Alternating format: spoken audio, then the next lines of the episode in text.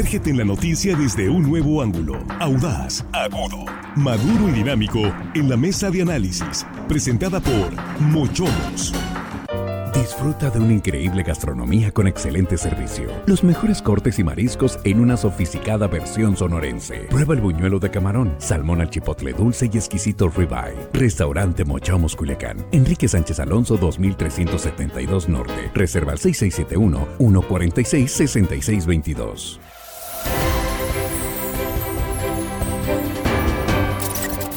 Estamos de regreso, estamos en la mesa de análisis de línea directa. Es la tercera emisión de este jueves 17 de agosto 2023.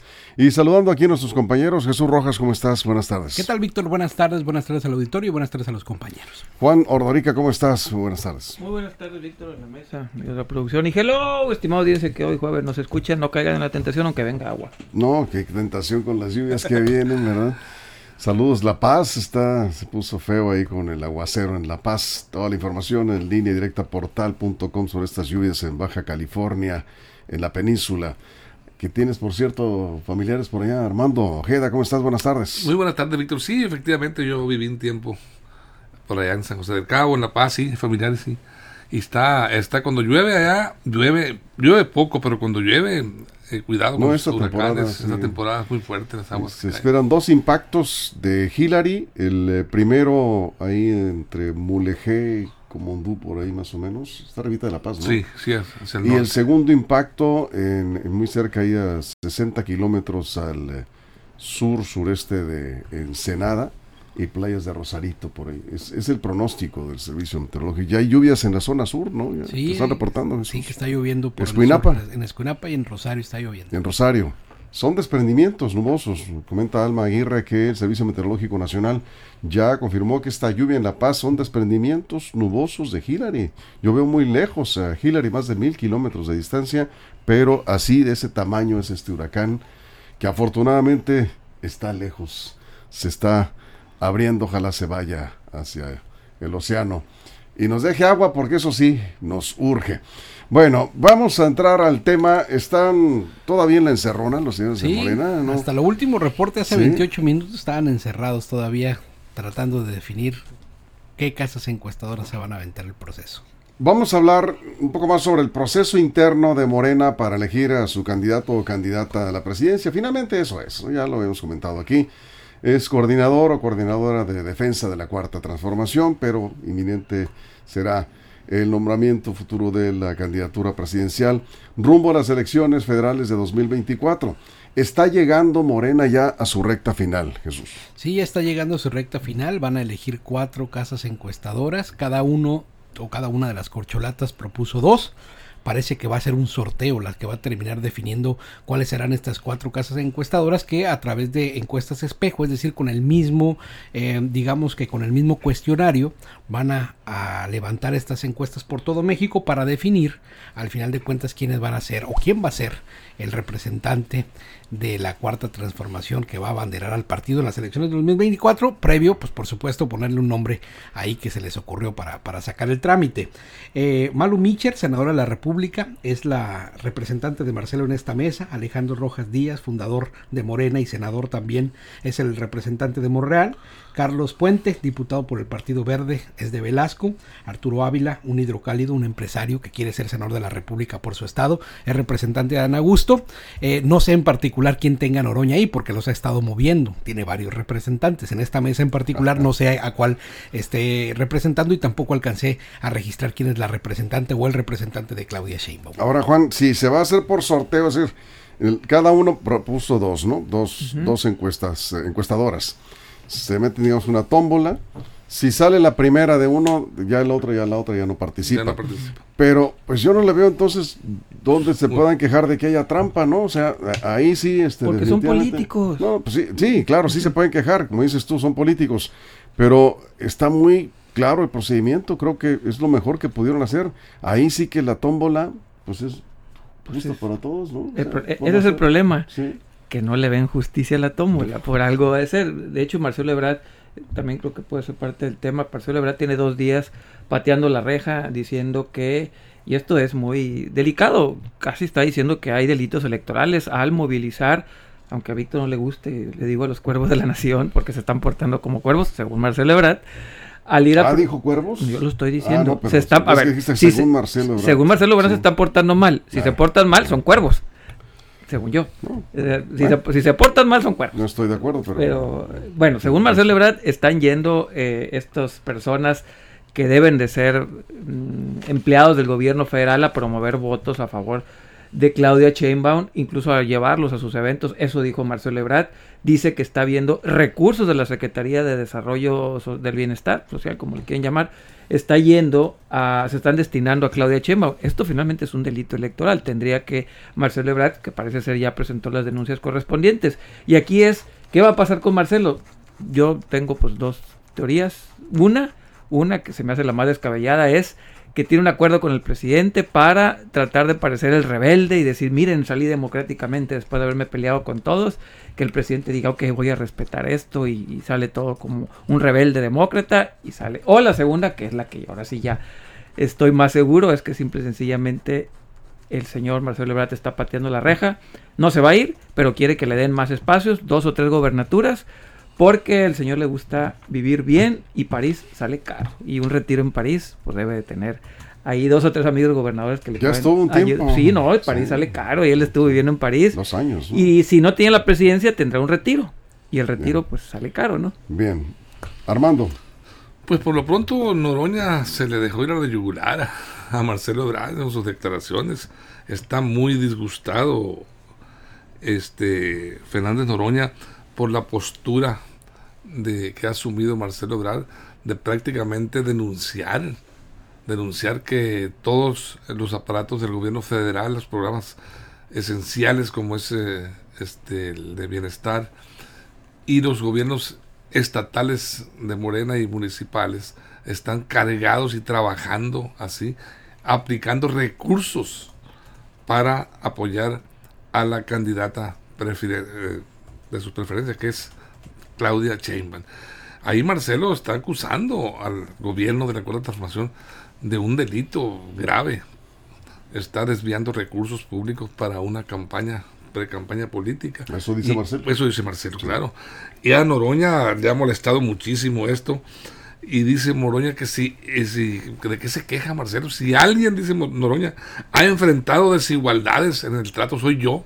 Y yo aguanto porque firmé. O sea, él, él- ya ves que firmaron un documento de unidad, de respeto para todos los procesos y sumarse hasta pues eh, hay un premio de consolación para los perdedores. Pues bueno, ahí están pero ya está muy claro que Noroña está con Claudia, ¿no? lo llamó a la cordura, a la serenidad, que piense con la cabeza fría, le dice Noroña a Marcelo, Ajá. ante esta a- a- a prácticamente amenaza de Marcelo de, de pues abandonar esta lucha y buscar otra coyuntura. ¿Cuál sería esa coyuntura? Ahí es donde está el análisis ahorita a nivel nacional con todos los analistas de las mesas de trabajo. Pero, pero bueno, nos desviamos un poquito del tema, pero es parte del escenario. Eh, volvemos a- al, al método, y aquí nos están llegando ya algunos eh, comentarios.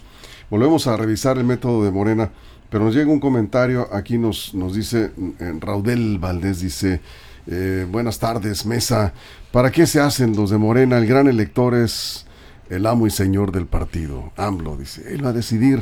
Bueno, pues sí, eso, eso todo el mundo ya lo, lo sabe. Sí. Pero hay un procedimiento, Jesús, y ese procedimiento pues lleva el propósito de transparentar, digamos, la forma en que se va a elegir. Eh, López Obrador ha dicho hasta el cansancio, ya se acabó el dedazo, aquí no hay dedazo, va a ser por encuestas, ahí están las condiciones, las reglas, las aceptaron todos, y bueno, hasta ahorita el proceso con jaloneos y todo, pues, pero ahí va, ¿no?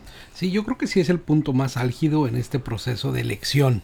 Es el momento más álgido porque se está las acus- acusaciones de Marcelo hacia su competidora pues no es no son menores, ¿no? Le dijo de todo, le dijo que estaba violando las leyes electorales y que además estaba eh, vulnerando el trato que habían hecho, que él no era ningún traidor, que no se va a, retirar de la contienda, por lo menos hasta donde iban, pero que hacía un llamado enérgico a Mario Delgado para poner orden y evitar esto, porque dice él que va creciendo en las encuestas. El tema es que cuando ves las encuestas, en realidad Marcelo todavía sigue lejano de Claudia.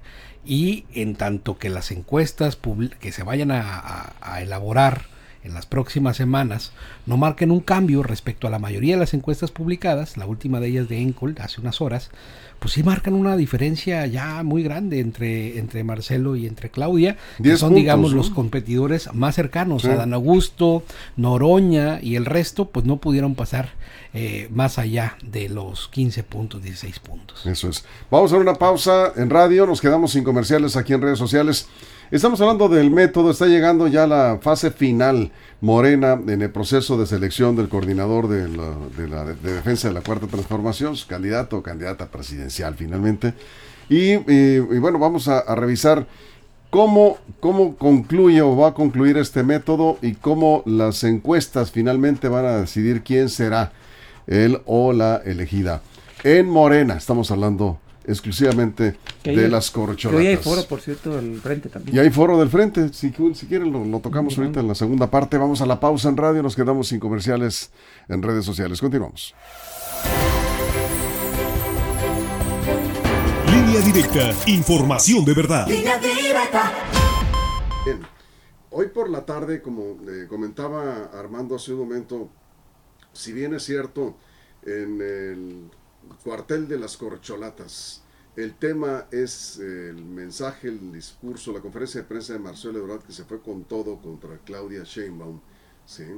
En el otro frente, Juan, lo que se está comentando en redes es que eh, se dice que hay una cargada ya a favor de Beatriz Paredes, que el PRI está presionando para que sea Beatriz Paredes la candidata de eh, Frente Amplio por México para dejar fuera a Xochitl Galvez. Eso es lo que se está comentando en redes sociales. ¿Cómo es? Bueno, no creo que los del PRI se quieran pegar un balazo en el pie. Necesitan muchas plurinominales para repartir y obviamente Beatriz Paredes no se las va a dar. No, no va a conseguir los votos. Yo creo que finalmente es, pues son mitotes que corren por ahí y obviamente el PRI tiene que hacerle ahí eh, de alguna manera la imagen de que están trabajando para en unidad para Beatriz Paredes, pero siendo pragmáticos ellos mismos se pegarían un tiro en el pie si hacen que gane Beatriz Paredes, porque no van a alcanzar las pluris. Punto. Se va a caer, se va a desplomar la votación de Beatriz Paredes, la ciudadanía no va a querer salir a votar y pues solamente Alito quedaría volteando para todos lados, él sentado en su curul y con nadie más, porque no creo que les alcance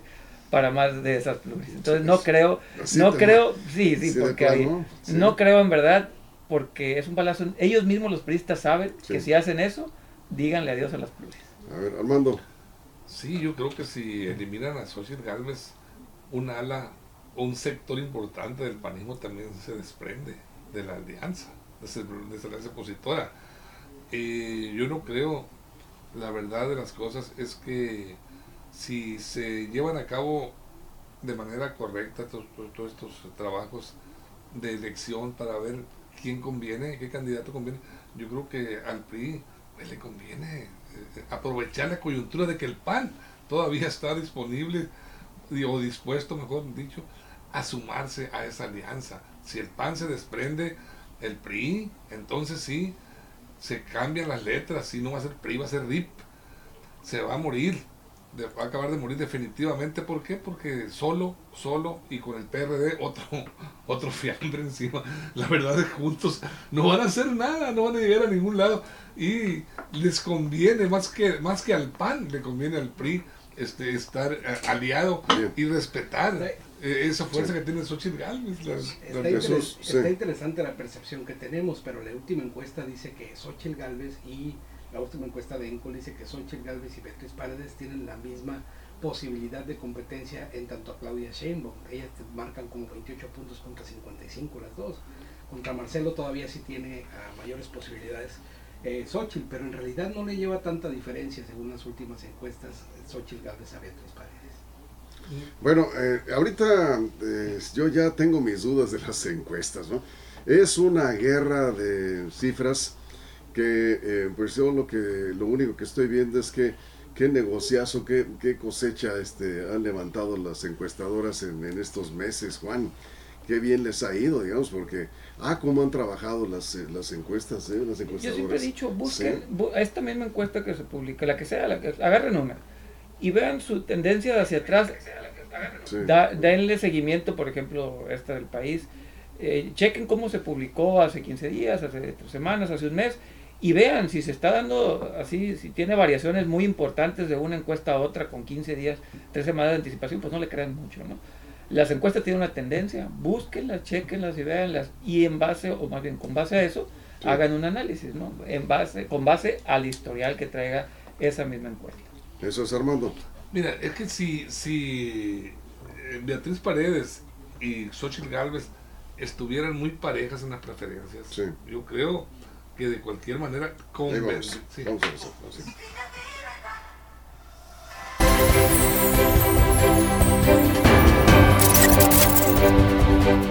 Estamos de regreso en la mesa de análisis, ahora sí, después del corte en radio, estamos, interrumpí aquí Armando, que ya estamos eh, regresando, decíamos, estábamos hablando un poquito de las encuestas en el otro eh, establo, el establo del Frente Amplio, y se ha estado comentando en redes sociales en, en las últimas horas que hay ya una decisión tomada por parte del PRI de ir con todo a favor de Beatriz Paredes. Bueno, eso se entiende, finalmente es la única priista que está en la pelea, ¿no? Estamos eh, hablando de que hay dos panistas, ¿no? Xochil Gálvez, Santiago Krill, que por cierto ya de Santiago Krill no habla nadie. Está- ya, ya, ya quedó prácticamente eh, en, la, lo- Desbarrancado. en la lona desbarrancado. sí. Desbarrancado. Ya lo sacaron de la pista y eh, comentamos que hay una guerra de encuestas eh, tremenda. Pero bueno, eh, volviendo al tema de... Sí, de- Víctor, de yo, yo, Morena, yo comentado ahorita eh, Sí. en el sentido de que, de que Beatriz Paredes, si- si el PRI se aferra y logra llevarla, la coalición, la, la- esta alianza del frente va a fracasar. Mm, Es más fácil que ganen eh, la alianza con, con Xochitl que con Beatriz. ¿Por qué? Aunque tengan la misma fuerza y las preferencias estén parejas. Porque es más factible que priistas sigan a Xochitl que panistas sigan a Beatriz. Y eh, es el, ala fuerte radical del PAN no va a seguir. Si están batallando así con esta alianza aún para sumarse, ahora que digan, no, pues nos hicieron este manite cochi, impusieron a Beatriz Paredes, nos quitaron a Xochitl Galvez cuando estaba posicionada y todo. Lo que pasa es que las encuestas muy- y mucha opinión se ha vertido porque la realidad de las cosas es que las tablas políticas de Beatriz Paredes son superiores a sus adversarios y en los foros ha lucido. Y eso, y eso ha contado, pero, pero, Pero, pero hay un, hay un pequeñito problema, Jesús. El PRI. El PRI Sí. pesa demasiado. es- sigue siendo Sí. el partido más desprestigiado. Es un lastre eh, eh, este partido. No tiene, solo yo, yo coincido con Armando, prácticamente estaría acabando su tumba. Yo no sé si le importará mucho esto a Lito Moreno, eh, de que se muera Casi nada. o no el PRI, casi nada. Es- pero, pero sí, este, ya sabemos cómo se las gastan en los partidos políticos. Eso es lo que se ha dicho, ¿no? Vamos a ver qué es lo que pasa. Hay foro, ¿no? Por cierto, esta, Ahorita en Durango. sí, en Durango. en Durango está. Y, y bueno, pues los foros ahí más o menos van. Y, y otra cosa, hay que revisar los números. Sí, Sí, pero me toca. Sí, Jesús. sí. Sí. el tema, el tema que comentamos es que Marcelo de verdad quedó abajo. Quedó con 28 puntos cuando Claudia Sheinbaum lleva 44 de preferencia. ¿Qué- Esto es en según las qué últimas- encuesta? Encol, que Encol. acaba de publicar esas Ujú. horas. Encol Sí. publica en el país también. Y al final de cuentas creo que a Marcelo ya no le alcanzó el tiempo. Queda muy poco en realidad para poder mover un mundo de preferencia electoral que no la va a recibir ni pateando. La marca es más peor le va a ir. Si él insiste en pegarle al partido que lo está postulando, si él insiste en desprestigiar, bueno, es el partido que más que, que tiene la preferencia del 60% del electorado mexicano. Si, A ver, si él este, le pega a su barco, Fernández Noroña dijo eh, hoy que Marcelo Ebrard, eh, su estrategia es irse a Movimiento eh, Ciudadano, dijo desahuciado. Yo creo que sí. solamente si el presidente se lo permite se va a MC. Marcelo ah, tiene muchos años de políticos y en estos años ha aprendido de todo menos a comer lumbre. Sí, no, eso sí, de acuerdo. Juan, Yo creo que ayer, ayer se jugó su última carta con estas declaraciones. Hizo una que me llamó la atención y pasó desapercibida. Dijo, soy la única persona que ha aceptado el resultado de una encuesta interna cuando el presidente López Obrador en el 2012 fue candidato y yo no. Básicamente le dijo al presidente, oiga, usted y yo tenemos un acuerdo. Eh, así leí yo, repito, es muy personal. sí. El, el subtexto, mandar decir, porque no le está hablando a Claudia, ni le está hablando a María Delgado, le está hablando al presidente. Claro, oiga, claro. oiga, yo en el 2012 acepté, eso no cuenta, eso no vale para nada. Yo en lo personal creo que Marcelo nunca fue el candidato de López Obrador, por algo muy sencillo. López Obrador tiene una lucha, una lucha cuasi, no es, cuasi religiosa, que viene arrastrando eh, un viaje por el desierto, como esas épicas bíblicas arrastrando por el desierto, vagando por el desierto, y ahí lo acompañó Noroña, Claudia, esa gente lo acompañaron. Marcelo no lo acompañó. Marcelo llegaba cuando estaba el poder y a gusto y todo. Entonces el señor presidente López Obrador dice, yo tengo que voltear con los que transitaron conmigo por el desierto, pasaron hambres conmigo, porque son los que van a llevar mi palabra. entre ellos eh, también está Adán Augusto. Adán No, Adán Augusto llegó despuesito. Bueno, pero estuvo ahí con él. Sí, sí, pero llegó, no le tocó transitar por desierto. Desde la protesta en Reforma. Eh, no le tocó estar ahí. Sí, sí, sí. ¿Estuvo en Reforma? Él nos contó aquí. Ah, ok, perfecto. entonces también transitó por el desierto. Entonces, y Marcelo no, Marcelo nunca ha transitado por el desierto. Él sí estuvo. Eh, algo, algo están eh, preparando, este, consideran algunos analistas que Marcelo pudiera ser, y, ya se comentaba aquí, parte de una estrategia de, de López Obrador de que se fuera hacia otro partido político para dividir el voto del frente. Eso, bueno, pues ya lo veremos. Fernando Cepeda dice, ojalá que sea Noroña, dice. con él sí van a andar derechitos. Irán Vázquez, el problema de verdad es que no conecta con el pueblo, dice. Hoy salen siete diputados federales a apoyar a Ebrard, de los más de 200 que tiene Morena en la Cámara. Y Pío López Obrador también este, envió un video ahí en apoyo a Marcelo Ebrard. Armando, cerramos. Dice Noroña que se desbarrancó, tenía muchas posibilidades. Marcelo se desbarrancó y es, se ha convertido todo un chantajista. Fíjate nomás, qué fuerte. Yo, yo, yo tengo mis dudas de que sea una estrategia de López Obrador. A López Obrador no le gusta que le desacrediten su movimiento, su cuarta transformación, su gobierno. Marcelo lo está exhibiendo, está exhibiendo un delito. No, no está exhibiendo cualquier cosa, está diciendo que la cargada oficial de la cuarta transformación está apoyando a la candidata eh, de presidente de la República. contestó, Sí, por supuesto. contestó el presidente. Por sí, por supuesto, Víctor, pero por eso digo yo que no creo que sea una estrategia tan bien montada. Eh, pudiera ser en, el momento de decir, bueno, me voy a renegar acá, pero sin golpear las estructuras del gobierno, los está golpeando y los está exhibiendo públicamente y es el tema del momento. Eh, no, no sé a qué le tira Marcelo, se quedó esta tarde al sorteo de las encuestadoras tenía una gira por Campeche y la canceló porque tenía que vigilar personalmente el, este, eh, las encuestadoras. ¿A qué se queda? ¿A qué le tira después de haber este, atacado de esa manera a, Morena al gobierno? Cerramos, Jesús. Yo creo que Marcelo va a tener dos caminos. El primero va a ser apagar los micrófonos antes de que llegue la encuesta, si sabe que los números van a ser demoledores retirarse un exilio académico a Europa que tanto le gusta y dejar que las cosas transiten, es decir, no ser factor de división en el movimiento. O la otra, esperar instrucciones para ver qué le corresponderá hacer. Él es alumno de Manuel Camacho Solís y Manuel Camacho Solís sabía hacer cosas que luego estaban fuera de la, de la lógica, de la lógica de, los partidos y siempre, por supuesto, apoyando al poder. Como decía, eh, Marcelo Ebrard tiene muchos años de experiencia, de trayectoria y ha aprendido de todo menos a jugarle las contras a un hombre tan poderoso como el presidente. Alejandro Caro dice que se van a dividir las corcholatas y las corcholatitas. corcholatas y corcholatos. tres corcholatas y tres corcholatitas, dice. Sí, hablando de, las, los menores. De, los números de las encuestas. Irán Vázquez dice, Alito no es de fiar, pero no es tonto, dice. Si Alito ve posibilidades, va a ir con Beatriz Paredes hasta el final y Marco Cortés no puedo decir, dirán lo que usted dice de Marco Cortés por. Y no estuvo feo lo que le dijo. No, pero no, no, no, no, este no creemos ahí en eso. A ver, cierras, cierras Juan. Sí, bueno, sí. yo, yo creo que Marcelo Ebrard está pateando la reja, no va a ningún lado, va a aceptar la, la encuesta, ver hasta el final, se va a sentar en la mesa y van a decir, ya ven, me trataron mal, denme dos gobernaturas para mi gente. Tenga usted, señor Marcelo, y ya todos contentos y tranquilos. Eso está haciendo Marcelo pateando la reja. Y al final de cuentas, el que puso todas las reglas del juego fue Marcelo. ¿eh? Desde el día uno hasta ahorita sigue marcando las reglas del juego. Bien, pues con esto nos vamos. Gracias Armando, gracias Juan, gracias, gracias. Jesús Minerva Arce dice que sabemos del huracán, si va a pegar en Culiacán. No, el huracán no va a pegar en eh, las costas de Sinaloa. El huracán eh, va hacia eh, Baja California, pero tampoco va a pegar de lleno. Hay dos impactos ya debilitado, pero trae bastante agua. Ah, para eso habrá que prepararse. Ya tenemos lluvias importantes en, la zona sur y en, La Paz. Eh, son desprendimientos nubosos que probablemente tengamos esta misma noche o madrugada de este viernes. Para eso hay que estar preparados, que vienen lluvias muy fuertes de acuerdo al pronóstico del Servicio Meteorológico Nacional. Asómense en línea directa portal.com, ahí está toda la información en nuestras redes sociales. Nos vamos, gracias, pásenla bien. Línea directa, información de verdad. Línea directa.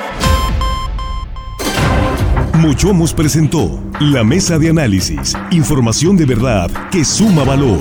Conéctate en el sistema informativo más fuerte del noroeste de México.